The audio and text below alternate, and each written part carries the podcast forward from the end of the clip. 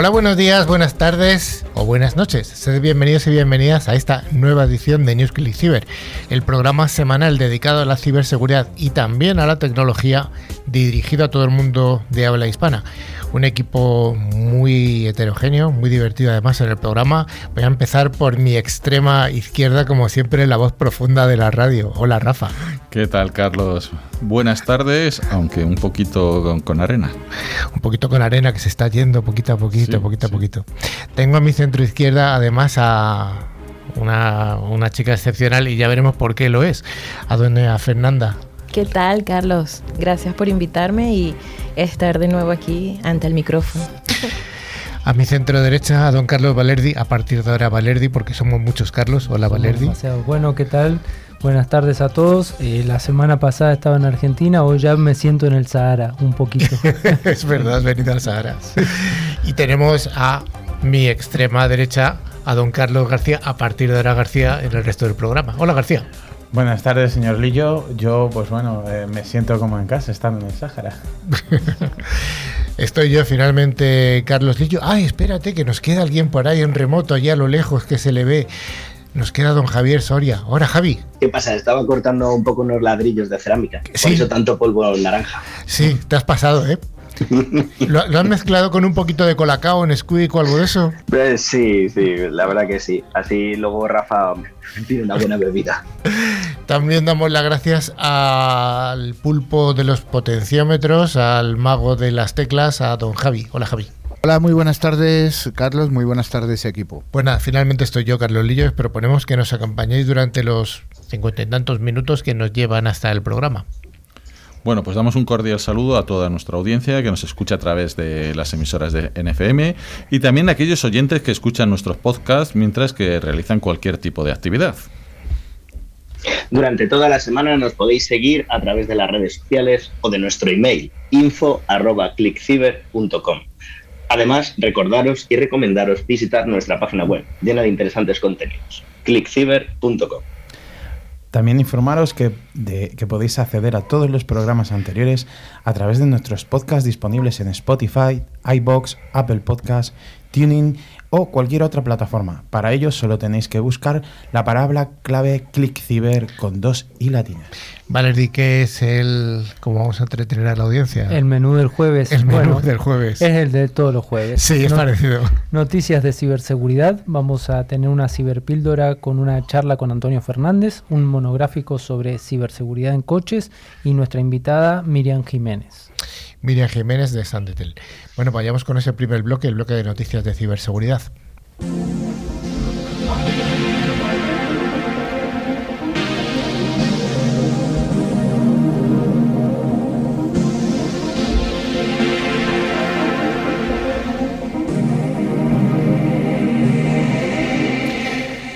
Todas las semanas damos las gracias a Netscope, solución tecnológica que protege los entornos cloud, por traernos esta sección de noticias. Y empezamos con una de piratas, piratas informáticos, que advierten de la vulnerabilidad de Alexa versus Alexa. AVA, que puede tomar el control de Alexa, este dispositivo tan bonito que tenemos en casa, y escuchar nuestras conversaciones. ¿Sí, Rafa? Pues sí, Alexa versus Alexa es un nuevo ataque a dispositivos Alexa que aprovecha su vulnerabilidad a través de archivos de audio para obtener el control de los dispositivos Amazon Echo. Esto permitiría a una persona maliciosa acceder a un altavoz inteligente y transmitirse comandos a sí mismo, consiguiendo espiar a usuarios, realizar compras no deseadas e incluso manipular calendarios vinculados. En otras palabras, Amazon Echo puede desencadenar un ataque que puede ser utilizado por un hacker con intenciones maliciosas. Javi Soria, avanzanos esto un poquito más. El, pirata, que no el hacker, eh, realiza un, un, ataque al Amazon Echo conectándose al dispositivo atacante. Si el dispositivo no tiene las últimas versiones del firmware, lo de siempre, que no está actualizado, también se puede hacer con una emisora de radio o un software SDR. Una vez hackeado, se utiliza una aplicación de texto a voz que convierte pues, eso que escribes a voz, como haces en el WhatsApp, para decir las órdenes Alexa y esta las acaba realizando. Con el control de Amazon Echo se puede forzar que este dispositivo eh, realice todo tipo de mandatos de comandos, incluidos algunos con graves implicaciones eh, para la privacidad o la seguridad del dispositivo y de esa persona. Esto incluye poder interactuar con los dispositivos del hogar, la televisión, los enchufes inteligentes, las luces, encender o apagar el microondas o mm, incluso desbloquear las cerraduras inteligentes de la puerta. Sin embargo, ABA no funciona a través de Internet, sino que hay que estar físicamente cerca de un dispositivo Amazon Echo para ser hackeado. Amazon ya ha parcheado la mayoría de las vulnerabilidades, excepto una, en la que un dispositivo emparejado por Bluetooth podía reproducir archivos de audio creados a través de un altavoz de Amazon Echo vulnerable. A la vulnerabilidad rastreada como CVE 2022-25809 se le asignó un nivel de gravedad medio. No es la primera vez que consiguen hackear un dispositivo con asistente de, voz inteligente. En 2019, otro equipo de investigadores de seguridad demostró cómo Siri, Alexa y Google Assistant eran vulnerables a ataques con láseres de baja potencia. El láser emitía comandos de voz inaudibles que pueden hablar con el dispositivo e interactuar con otros dispositivos de otras marcas. Bueno, pues una noticia interesante. La siguiente nos habla de que hay que hacer una advertencia sobre el riesgo de ciberataques a través de los antivirus, en este caso de una empresa rusa, de Kaspersky. Valerdi. Bueno, sí es. La Oficina Federal de Seguridad de la Información, la BSI, advierte contra el uso de software antivirus del fabricante ruso Kaspersky, de acuerdo con el artículo 7 de la ley de BSI. La BCI recomienda sustituir las aplicaciones de la cartera de software antivirus de Kaspersky por productos alternativos. El software antivirus, incluidos los servicios en la nube en tiempo real asociado, tiene autorizaciones de sistema de gran alcance y debe mantener una conexión permanente, cifrada y no auditable con los servidores del fabricante por motivos relacionados con el sistema, al menos para las actualizaciones. Por lo tanto, la confianza en la fiabilidad y autoprotección de un fabricante, así como en su auténtica capacidad de actuación, es crucial para el uso seguro de estos sistemas. Si hay dudas sobre la fiabilidad del fabricante, el software antivirus supone un riesgo especial para una infraestructura informática que se quiera proteger. Pues sí, las acciones de las fuerzas militares y o de inteligencia de Rusia, así como las amenazas de la parte rusa contra la Unidad Europea, la OTAN y la República Federal de Alemania en el curso del actual conflicto armado, están asociadas a un riesgo considerable de que se produzca un ataque informático con éxito. Un fabricante ruso de tecnologías de la información puede llevar a cabo el mismo operaciones ofensivas, verse obligado a atacar sistemas objetivos contra su voluntad, a ser él mismo espiado como víctima de una operación cibernética sin su consentimiento o ser utilizado indebidamente como herramienta para ataques contra sus propios clientes. Todos los usuarios de software antivirus pueden verse afectados por estas operaciones.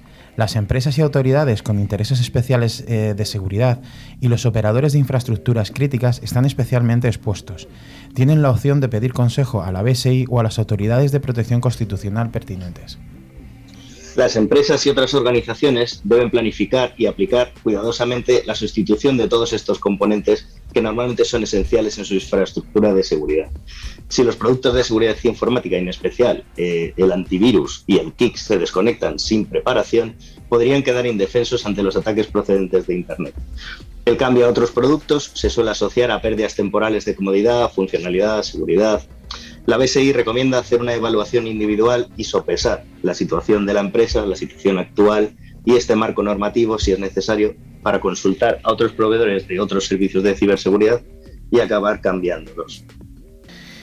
Bueno, pues ahí está, ahí esa noticia. Queremos eh, recordar a la audiencia que una de las noticias es fake, una de las noticias es falsa y el concurso que haremos al final será adivinar cuál de esas noticias ha sido falsa. No necesariamente es esta, ¿eh? puede venir más adelante o que sea una anterior. Hackers ucranianos envían SMS masivos a los rusos para informarles de la guerra ante la censura de Vladimir, de Putin. García. Pues la guerra entre Ucrania y, Rusia va más allá del enfrentamiento en tierra, mar y aire, como todos vemos en, las noticias. También se combate en el mundo cibernético. Em, hace una semana el gobierno ucraniano creó un canal de Telegram para buscar hackers voluntarios que le ayudaran con la batalla informática y algunos de sus ciberataques a Rusia ya se han, se han producido. El batallón de tecnología de la información de la Legión Internacional 300 Elite 300. ¿Cómo suena eso? Suena esto. suena a película de, de superhéroes, por como poco. Pues este, mm, este batallón, conocido como Elite, Elite 300, ha sido uno de los grupos de piratas informáticos que se han mostrado a favor de los ucranianos en esta guerra cibernética. Ellos aseguran que cuentan con un software de bombardeo telefónico con el fin de enviar súplicas a la ciudadanía rusa para que se posicionen contra el conflicto en Ucrania.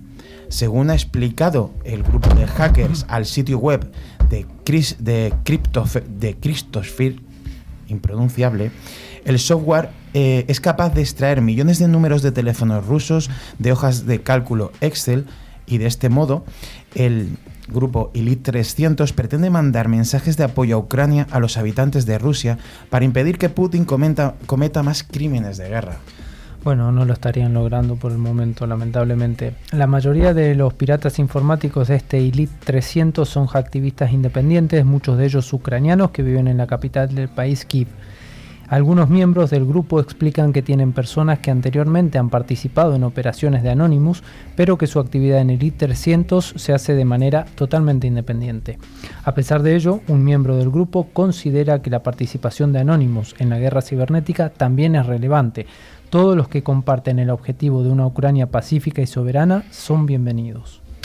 Pues hasta ahí esa noticia. La siguiente nos habla de un ciberdelincuente que se ha convertido, atención, en director de cine por su intromisión en una webcam. Eh, Valerdi, ¿esto qué es? Bueno, de lo más raro. Sí, sí. Pues resulta ser que este ciberdelincuente, identificado ahora como George Lucas, con las, las eh, vocales mm, reemplazadas por números, logró vulnerar las cámaras de seguridad de una familia de Natal en Brasil y transmitió todo lo que sucedía en vivo por un canal de streaming, cosa que por supuesto la familia durante más de tres días no notó.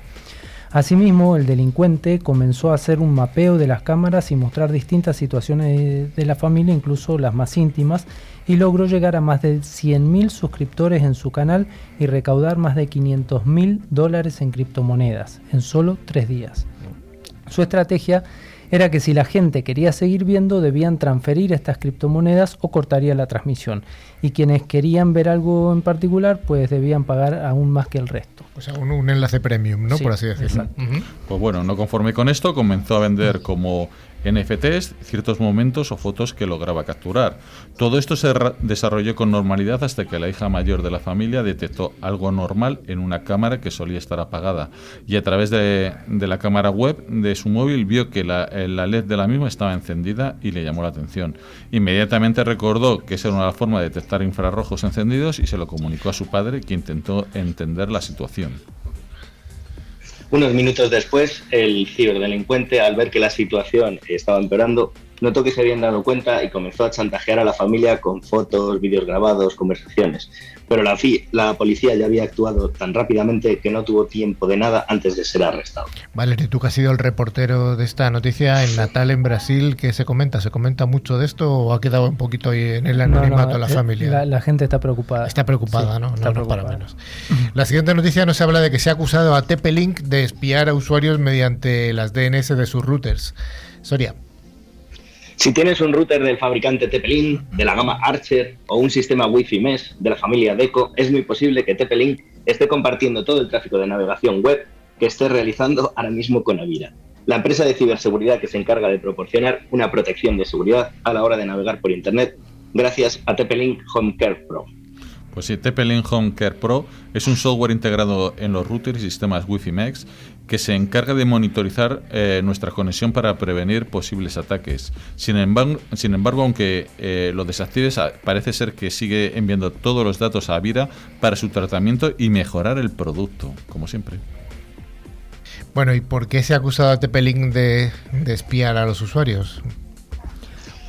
Hoy en día los routers domésticos y sistemas Wi-Fi Mesh incorporan bastante software adicional para proteger a los clientes que se conecten a ellos, o eso dicen.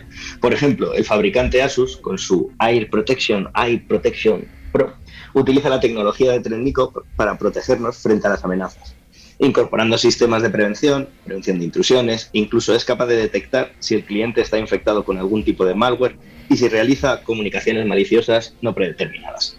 El fabricante Netgear eh, también incorpora un software de este estilo llamado Netgear Armor y junto a la colaboración de la empresa de ciberseguridad Bitdefender es capaz de proporcionar un sistema de seguridad muy similar al anteriormente dicho. protege a los clientes de una manera completa cuando se conectan a la wifi de su casa.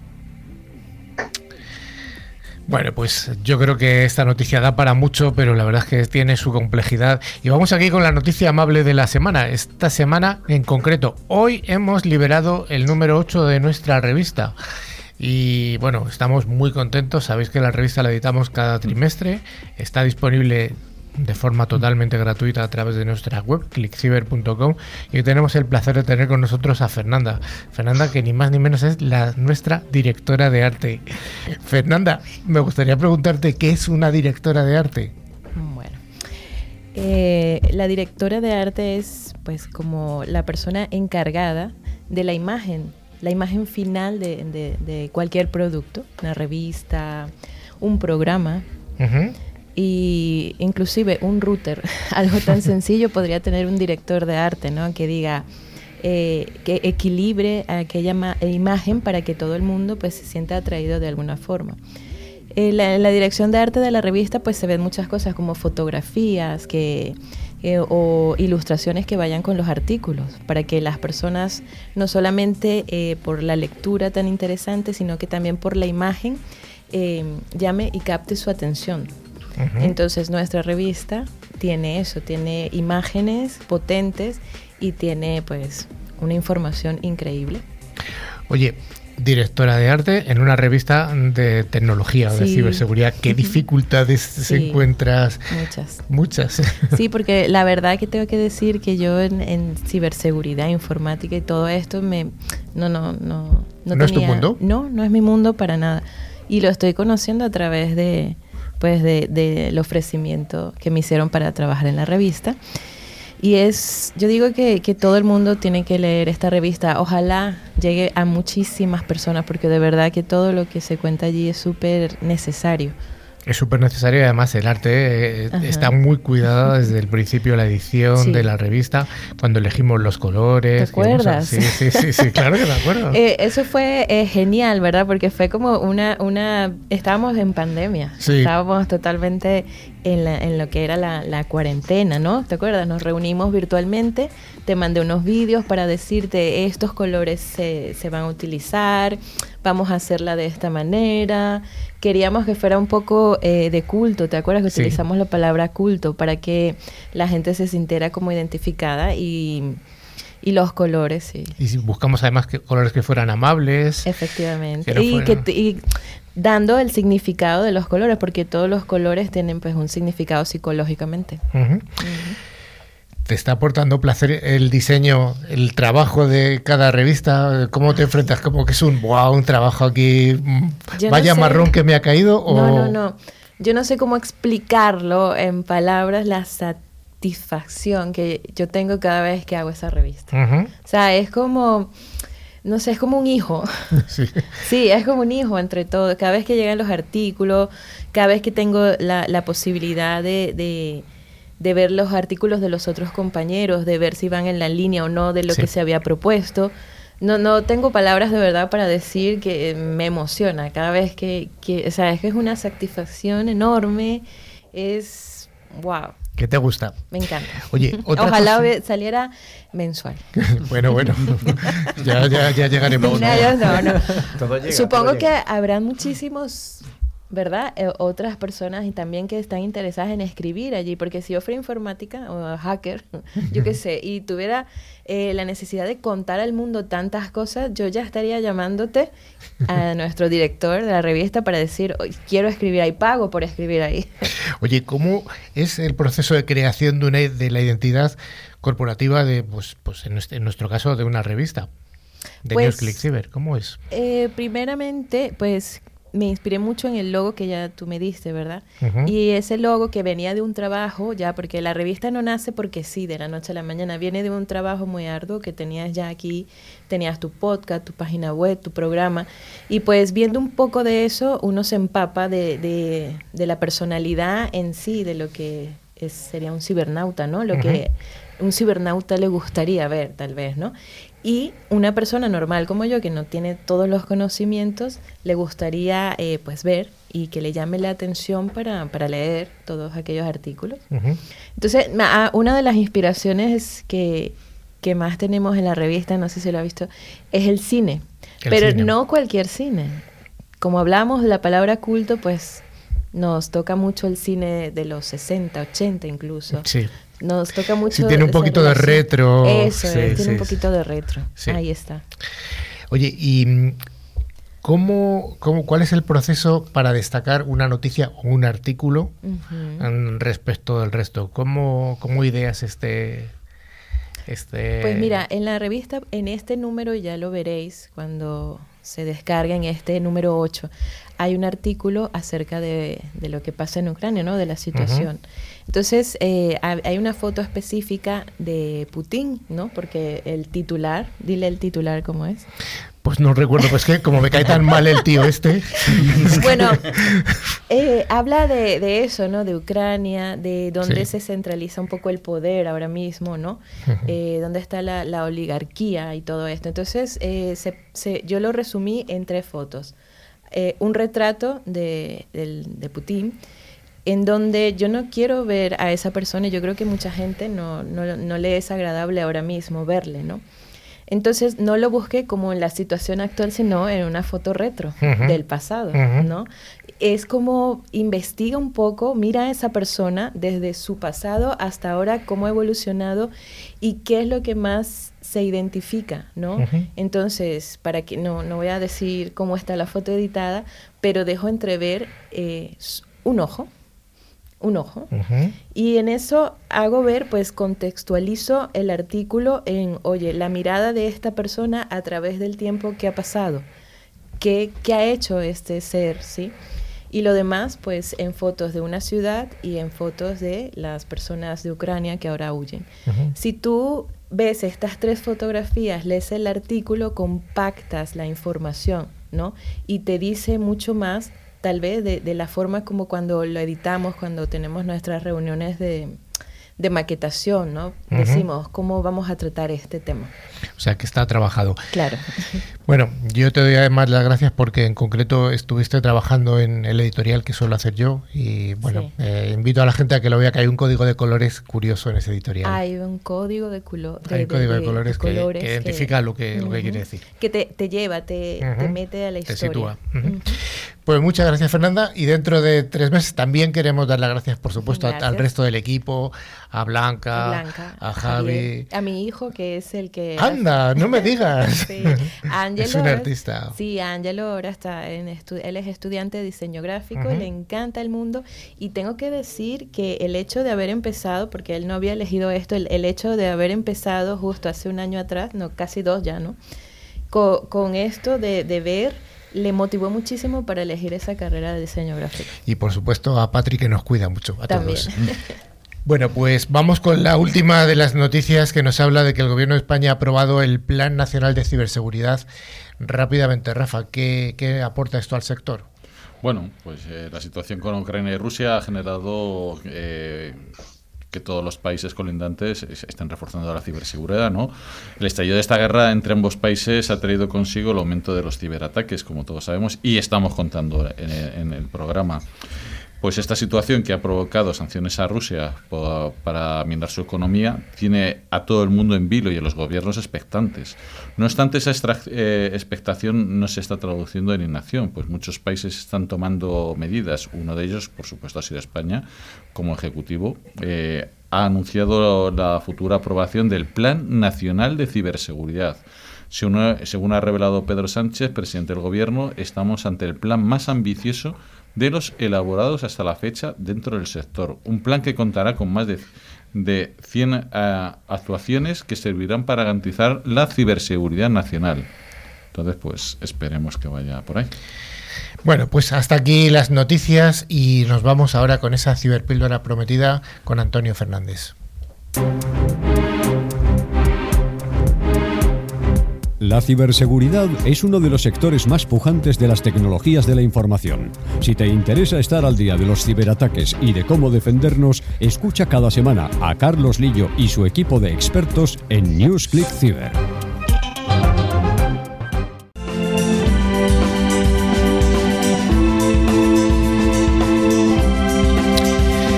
Pues estamos con Antonio Fernández, que tiene muchos oficios, pero hoy vamos a hablar del oficio que tiene como hacker. Además es CISO de una importante empresa maderera del norte de España, pero no es eso lo que nos preocupa hoy, lo que nos preocupa es un poco su visión sobre la profesión de, de hacker.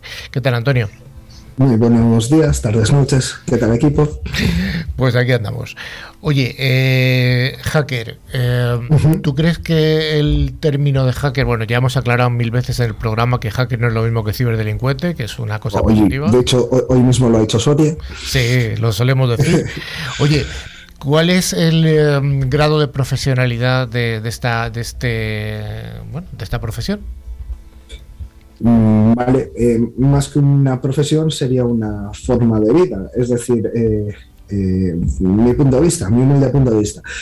ser hacker es tener ganas de saber cómo funcionan las cosas de una manera para la que no están diseñadas, mm, como un resumen muy rápido. Eso se puede dar en ciberseguridad, donde relacionamos más la palabra hacker, pero mm, básicamente en cualquier profesión. Eh, ¿Es por lo tanto una profesión? Eh, no, es algo que se tiene o no se tiene. Eh, que está muy bien tener un trabajo de ocho horas, es muy loable. Lo que pasa es que hay determinada gente que, a partir de su trabajo de ocho horas, después sigue en su afición. Si su afición va relacionada con su trabajo y va más allá, esa persona podría ser un hacker. O sea que no solo lo, circunscribes tú al mundo de la informática, sino que según lo que estás definiendo tú, un médico podría ser un hacker también, porque llega a su casa y empieza a leer libros y revistas de medicina. Eh, sí, de hecho, eh, el término hacker nació en el MIT, en el club de, trenes, es muy Sheldon de, de Big Bang Theory, pero eh, allí el grupo de gente que llevaba los trenes, digamos, inteligentes, pero estamos hablando de 1940, 50, eh, se hacía pues bromas unos a otros y eso los llamaban hacks. Eso evolucionó, que esa gente pasó a ser del club de inteligencia artificial, 1960, y de ahí, de esa gente, pasó a una cosa, a un proyecto que era ARPANET, que era una red entre universidades y, los centros militares de Estados Unidos, que bueno, acabó convirtiéndose en Internet. O sea, hay todo un camino histórico de, de gente que era así y no nació informática, informática, era más industrial, digamos, en un principio.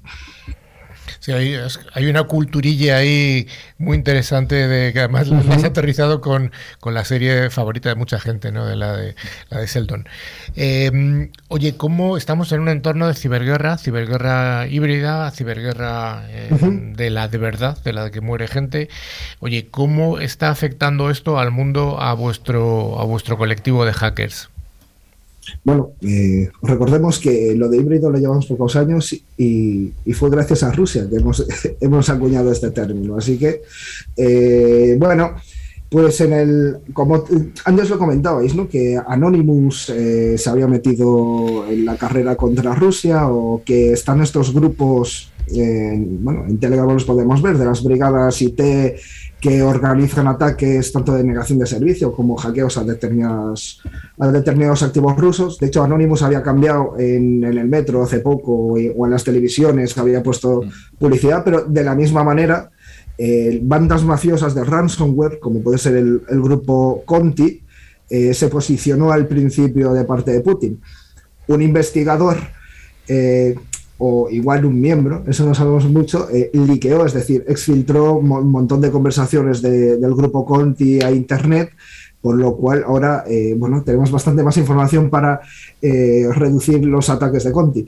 No nos olvidemos que, es que ahora hay mucho, bueno, también hablasteis de Casper, que hay mucha falsa atribución desde mi punto de vista sobre los ataques que pueden hacer los rusos, porque como está esto tan lamentablemente de moda, estos grupos mafiosos se, ocultan detrás de una identidad rusa para que hagamos una falsa atribución. Y realmente pueden ser los de Chamartín, puede haber perfectamente una mafia de ransomware y que estén saliendo por Rusia. O sea que puede haber de alguna manera una lucha, esto, una batalla de falsa bandera también en el mundo de, de la ciberseguridad. Y, algo muy importante también es el, a ver, sí muere gente, pero hay todo un movimiento para cambiar la opinión del público por un lado y por el otro. Eh, ahí también hay hackers, hackers de la comunicación. Por supuesto, claro que los hay. Oye, y otra cosa, em, estamos hablando de la ciberguerra. Tú como conocedor del mundo industrial, ¿esta ciberguerra también está trasladándose al mundo industrial, al mundo OT? Mm, hombre, claro. Eh, ten en cuenta que las infraestructuras críticas, la mayoría, por no decir menos los bancos, la mayoría tienen eh, esto, bueno, este componente OT, que, que sería las tecnologías de la operación. Y para haceros así un resumen rápido, antes también se hablaba en este programa de actualizar cosas. Vale, en el mundo T no se actualizan las cosas, no hay directores de arte. eh, hay cosas tan sencillas como un antivirus o segmentar la red que eso ni está ni se espera porque durante muchos años las infraestructuras industriales estuvieron separadas del mundo, no estaba conectada a nada. Ahora con la digitalización, esa confluencia ITOT empieza a haber conexiones y los ciclos de actualización de fábricas serán de unos 30 o 40 años, mientras que en IT en tres ya es todo viejísimo, por lo cual llegar a un acuerdo, y ya no solo tecnológico, en un marco tecnológico, sino entre personas, entre la gente que esté en, en industria y, y, el resto, pues está siendo difícil. Uh -huh. Entonces, está pillando a pie cambiado eh, un montón de, de, proyectos que igual sí ya se estaban en, en proceso de realizar, como acceso remoto unificado, esa segmentación de red, meter antivirus, pero ha llegado la guerra y estamos un poco un poco así, eh, si me permitís la expresión, en bragas, por lo cual, claro que afecta y, y, por eso determinadas organizaciones como CC o CCNC han metido este aviso de vamos a ponernos un poco a las pilas. Sí. Oye, hablando un poco de, de CCN, de CERT, etcétera, eh, ¿cómo ves tú el grado de profesionalización? Ya no te digo de los hackers porque ya lo has aclarado antes, sino de la, de la profesión en general de la profesión en general, eh, público y privada. ¿no? Sí. Vale, yo creo que la, la, la pública tiene eh, buena gente, lo que pasa es que muy pocos medios. Muy pocos medios porque mmm, no se le está dando el cariño eh, que necesita, siempre se ve como la ciberseguridad como un gasto y no como una inversión. Y luego, bueno, pues pasan las cosas como el SEPE, el Ministerio de Trabajo. Uh -huh. No sé si recordamos lo que pasó el año pasado, ¿no? Sí, sí, sí. Lo hemos contado eh, aquí en el programa de forma bastante insistente. Claro. Y en la pública, pues en la pública, gracias a Dios, poco a poco, como aquí sí que ves un negocio, porque la ciberseguridad es que se encarga de que no cierren la, las verjas de, de tu fábrica o de tu negocio. Actualmente, cualquier negocio es digital. Eh, ya nadie puede pasarse a tomar las notas en papel, más que nada porque hay procesos, por ejemplo, a, a, partir de determinada facturación que diariamente se lo tienes que enviar a Hacienda y eso a ver cómo lo haces a mano. Entonces, claro, es todo digital. Entonces, esto, las empresas han, se han dado cuenta que un ransomware, un, un, insider que, que, los, existe, ¿sabes? O sea, eh, trabajadores descontentos que te tiran la empresa abajo, eh, te, puede, te puede parar la producción y te puede cerrar el negocio, por lo cual sí que empieza a ver más la figura del CISO. De hecho, en el, bueno, en el, en el, Plan Nacional de Ciberseguridad ya se empieza a nombrar la figura del CISO como algo necesario. Eh, también necesitamos por parte del Estado. No me gusta mucho hablar de regulación, soy bastante en plan de que cada uno haga lo que quiera, pero vamos, que si la manera de hacerlo, eh, que la gente sepa lo que es, es a través de una regulación o una recomendación a través de una regulación, bienvenida sea. Pues oye Antonio, vamos a dejarlo aquí porque tenemos todavía el menú sí, sí. Que, nos ha, que, nos ha, contado al principio Carlos Valeri y todavía va para largo. Muchas gracias Antonio y volveremos gracias a hablar de los hackers y nos ha dado Venga, bastante luz. Adiós.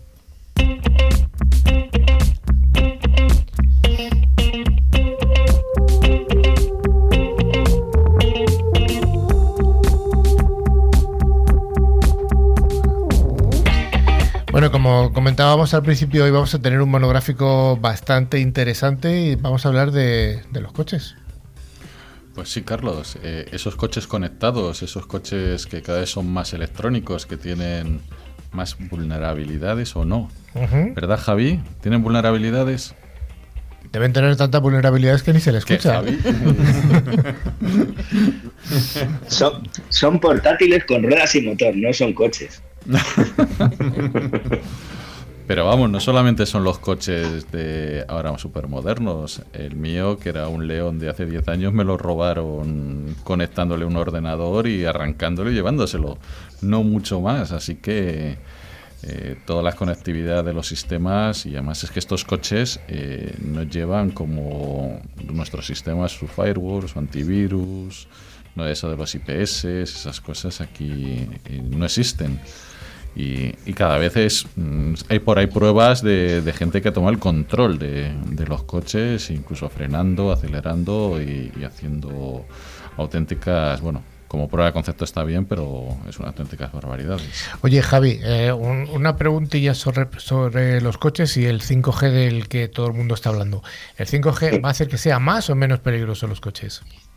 Hombre, pues eh, como estaba diciendo el compañero Antonio, eh, todo lo que se conecta que antes no estaba conectado no se le añaden medidas de seguridad. Por lo tanto, es muchísimo más peligroso. Muchísimo, muchísimo más peligroso. Imagínate que hace unos años añadieron el, el Bluetooth, el GPS, el Wi-Fi, y eso abrió un montón la puerta a diversos nuevos tipos de ataques, ¿no? Porque todos estos protocolos son bidireccionales. Tú, por ejemplo, crees que el GPS solo te da información a ti y lo que puedes hacer es que el atacante sepa por dónde vas, cuáles son tus gustos, por dónde paras, en qué cafetería y que en el momento que sepa que vas a estar media hora tomándote un café, pues te robe el coche. Además es que mm, con el Bluetooth o con el Wi-Fi, pues dice, bueno, me acerco al coche, accedo a la centralita, lo abro. Esos son ataques un poco ya casi antiguos, ¿no? Tomar el control del coche, como decía Rafa, eso copiaban la llave. De hecho, yo lo hice en una ruta, copié la llave de un coche y la abrí. Pero vamos, que, eso está un poco desfasado. Ahora con las redes 5G, pues, esto es una locura. Ya los coches autónomos, dentro de poco que se van a coordinar automáticamente los de nivel 5. Hay cinco niveles de conducción autónoma, ¿no? En el primero, pues solo tienes el freno y el acelerador que gestiona la centralita, luego se va evolucionando con el volante, luego tiene unos sensores para que no se escapen de las ruedas, hasta el nivel 5 que no hay volante, ¿no? Pues todo eso va con 5G, lo que quiere decir que múltiples peligros.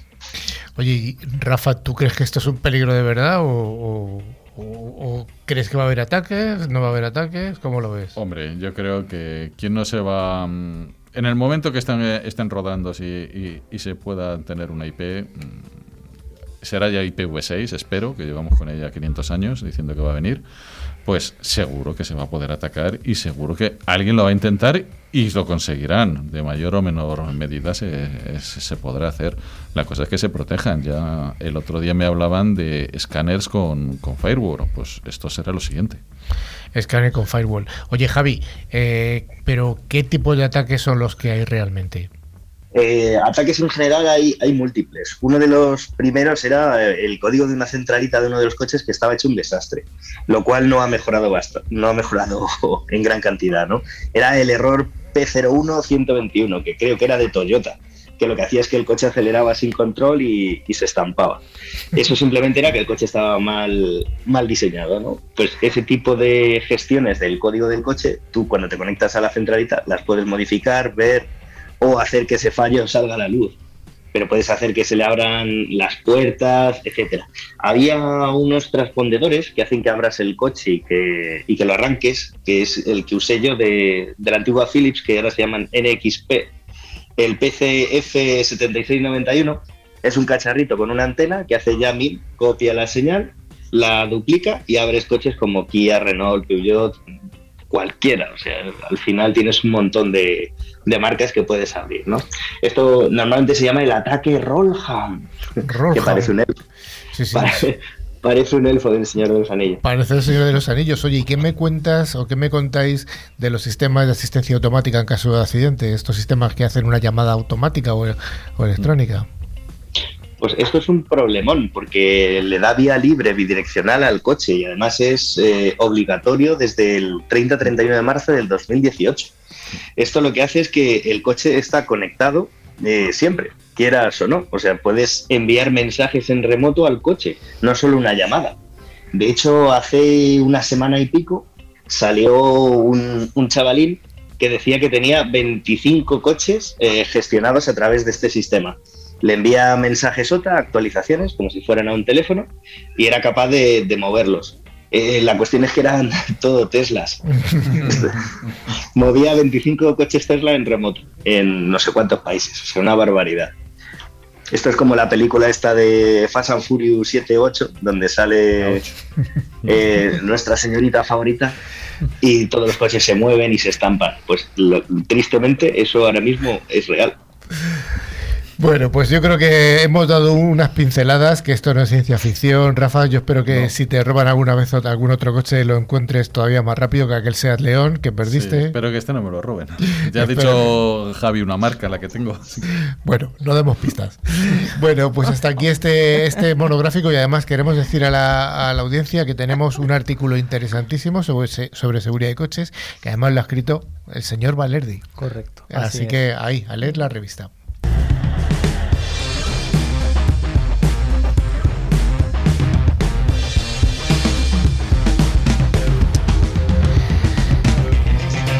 Como comentábamos al principio del programa, tenemos el placer de tener a Miriam Jiménez, que es la responsable del área de ciberseguridad y Smart City de Sandetel y organizadora del primer Congreso de Ciberseguridad de Andalucía.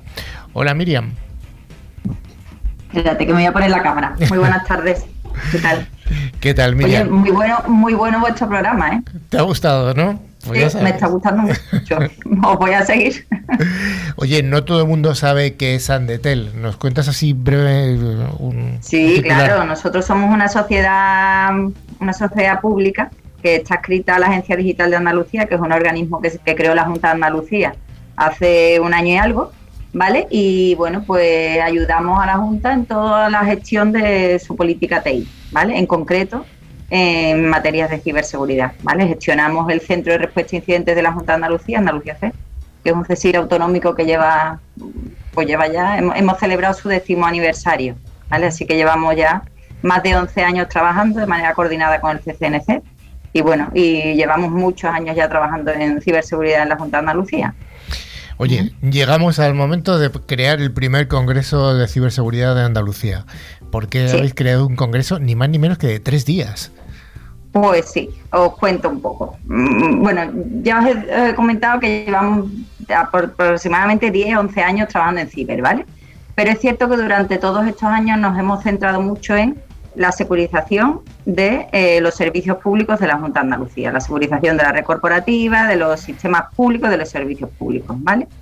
¿Qué ocurre? Bueno, pues que esta eh, queremos abordar una etapa nueva, ¿vale? Alineándonos un poco con tanto las estrategias nacionales como europeas de ciberseguridad, en la que ya, digamos, no solamente te focalizas en la securización de tus sistemas, sino en crear una cultura de la ciberseguridad como, digamos, un, un objetivo estratégico más amplio, ¿vale?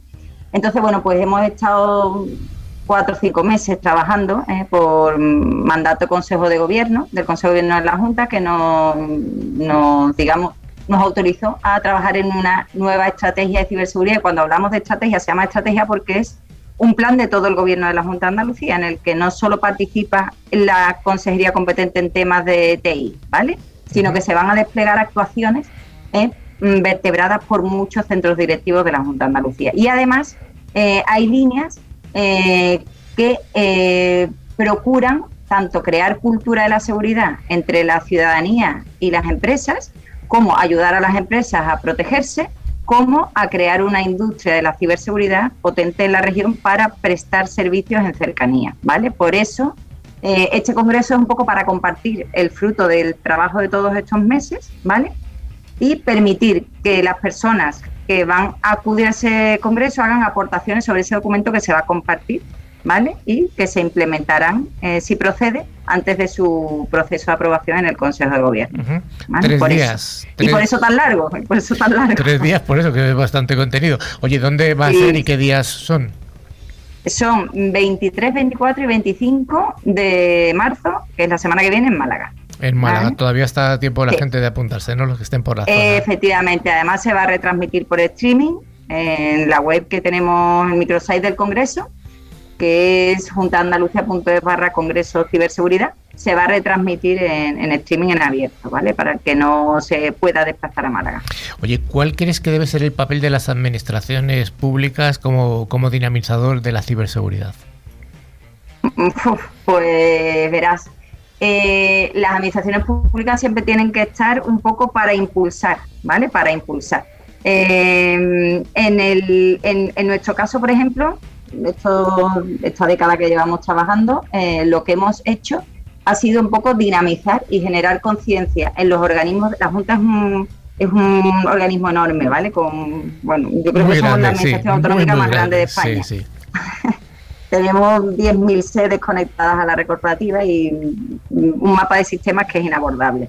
¿vale? Em, entonces, lo que hemos hecho durante todos estos años ha sido concienciar a los empleados TIC, a los altos cargos, al personal de la administración en, en materia de ciberseguridad, para, digamos, hacerles conscientes de que la seguridad no es una cosa de los cuatro eh, que están en el departamento de seguridad, sino que es una cosa de todos, ¿vale? Entonces, el papel de la administración dentro de la administración, pues mm, primero trabajar de manera continuada, ¿vale? En mejorar las capacidades que tienes para prevenir, eh, detectar y responder, ¿vale? Y segundo, crear conciencia entre todos los que somos la administración, que hay personal TI y personal no TI.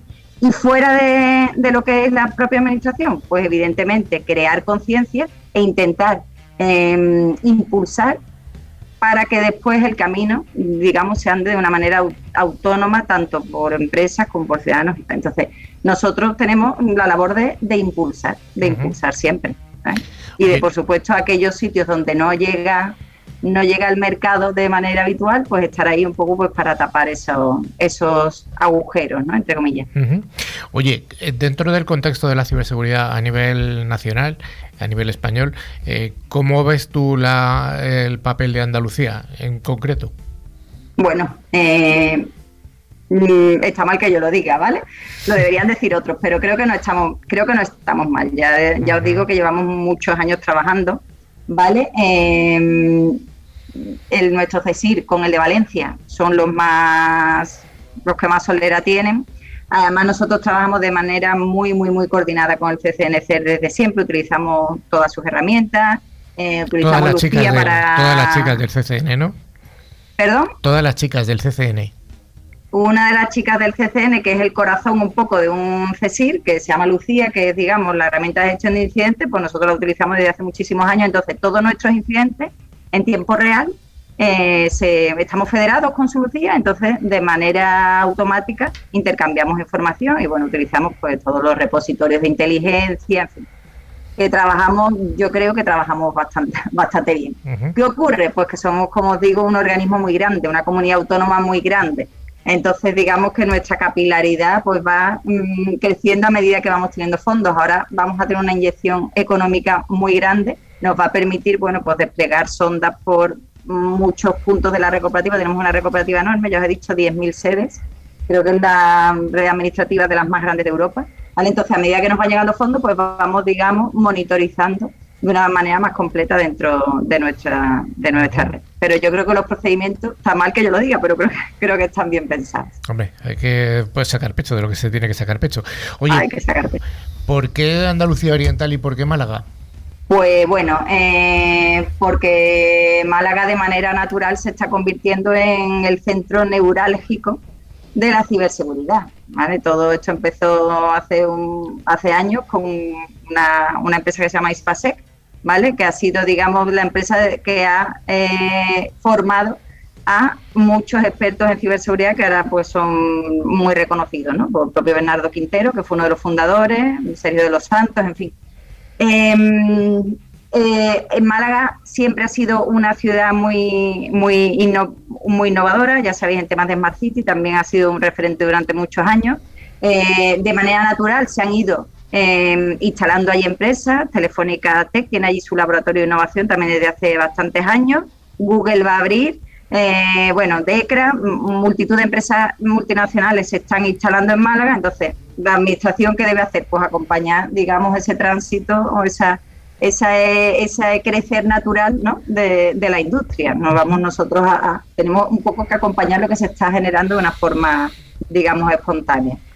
Oye, ¿cuántos son los visitantes que esperáis en esta feria, que es presencial, que además ya me parece algo interesante que vuelvan las ferias presenciales? Sí, sí, está, yo creo que está todo el mundo deseando ir a, a ferias presenciales. ¿eh? creo que está deseando. Ahora mismo tenemos, creo que son cerca de 800 inscritos, ¿vale? Eh, cierto es que el congreso es muy largo, son tres días, sabemos que todo el mundo no va a estar los tres días, pero puede haber una media allí de 500 600 personas de manera continua perfectamente o incluso más, ¿vale? Porque ya os digo que está, esto está generando mucha expectación. Eh, tenemos 30 empresas patrocinadoras, todas las grandes del sector están allí. Eh, bueno, yo mi teléfono está todo el día, está todo el día sonando Entonces creemos que, va a haber bastante, bastante, bastante público presencial, aparte de los que, los que nos sigan por el streaming, claro. Oye, es el primero de estos congresos eh, regionales. Eh, ¿Cuándo tenéis planeado ya el siguiente? Ya sé. Pues bueno, mm, esto no me corresponde a mí decirlo, que lo dirá eh, eh, quien corresponde ahí en el Congreso, lo tenéis que escuchar, pero yo entiendo que esto será un encuentro anual, ¿vale? esta estrategia se aprobará y se tiene que hacer un seguimiento y queremos compartir. Ya os digo que es que mm, para implementar esta estrategia no solamente es necesario el impulso de la Administración, va a haber eh, que contar con el, apoyo de las empresas, de las administraciones locales, de asociaciones del sector y lo que queremos pues es generar de vez en cuando un encuentro donde podamos debatir, compartir, ¿vale? Y aprender, por aprender. Pues eh, señora Miriam Jiménez, te Deseamos el mejor de los éxitos en este primer Congreso de Ciberseguridad de Andalucía. Los próximos días ya del... Es que la semana que viene ya estamos ahí, ahí, ahí. Eh, la semana que viene, sí, sí. Así que... una semana. Y eh, te seguiremos, seguiremos por supuesto por, por vídeo en este caso. Muchas gracias. Venga, vosotros, muchas gracias, encantada.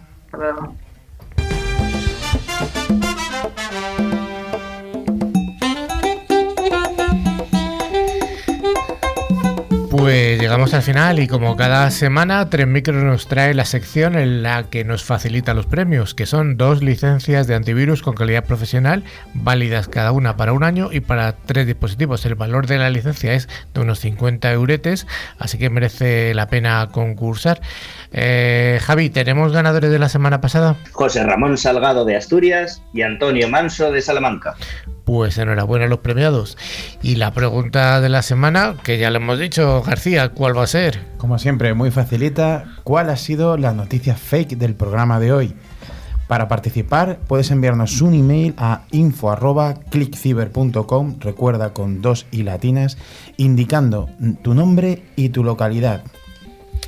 Bueno, pues ya sí que estamos llegando al final. Habrá que recomendar una vez más a toda la gente que lea nuestra revista, que lea el artículo de Valerdi, el de Rafa, la creatividad de, de, Fernanda y el equipo. Bueno, y muchos más, ¿eh? Hay muchos más. Así que sí que estamos llegando al final. Bueno, pero antes de despedirnos, les recordamos que pueden ponerse en contacto con nosotros a través de nuestro email info.clickciber.com y que también nos pueden seguir a través de todas nuestras redes sociales, Twitter, LinkedIn o Facebook y en nuestra web clickciber.com donde como decía Carlos Pueden ver nuestra revista, escuchar los podcasts, los programas de radio, ver las fotos nuestras con pelo y demás. Bueno, eso habrá que echar la imaginación, ¿eh? Eso es reto. Eso de Fernanda. Eso Fernanda nos ha dejado, pero vamos, guapísimo. Sí, sí, sí. Cosa que era bastante fácil. fácil. no, no, fácil, fácil, Rafa. No, le hemos puesto unos modelos y unas modelos, eh, bueno, ya sí, pero. Pues nada, pues muchas gracias a toda la audiencia. Esperamos escucharnos y vernos en los próximos siete días. Adiós, García. Muchas gracias. Valerie.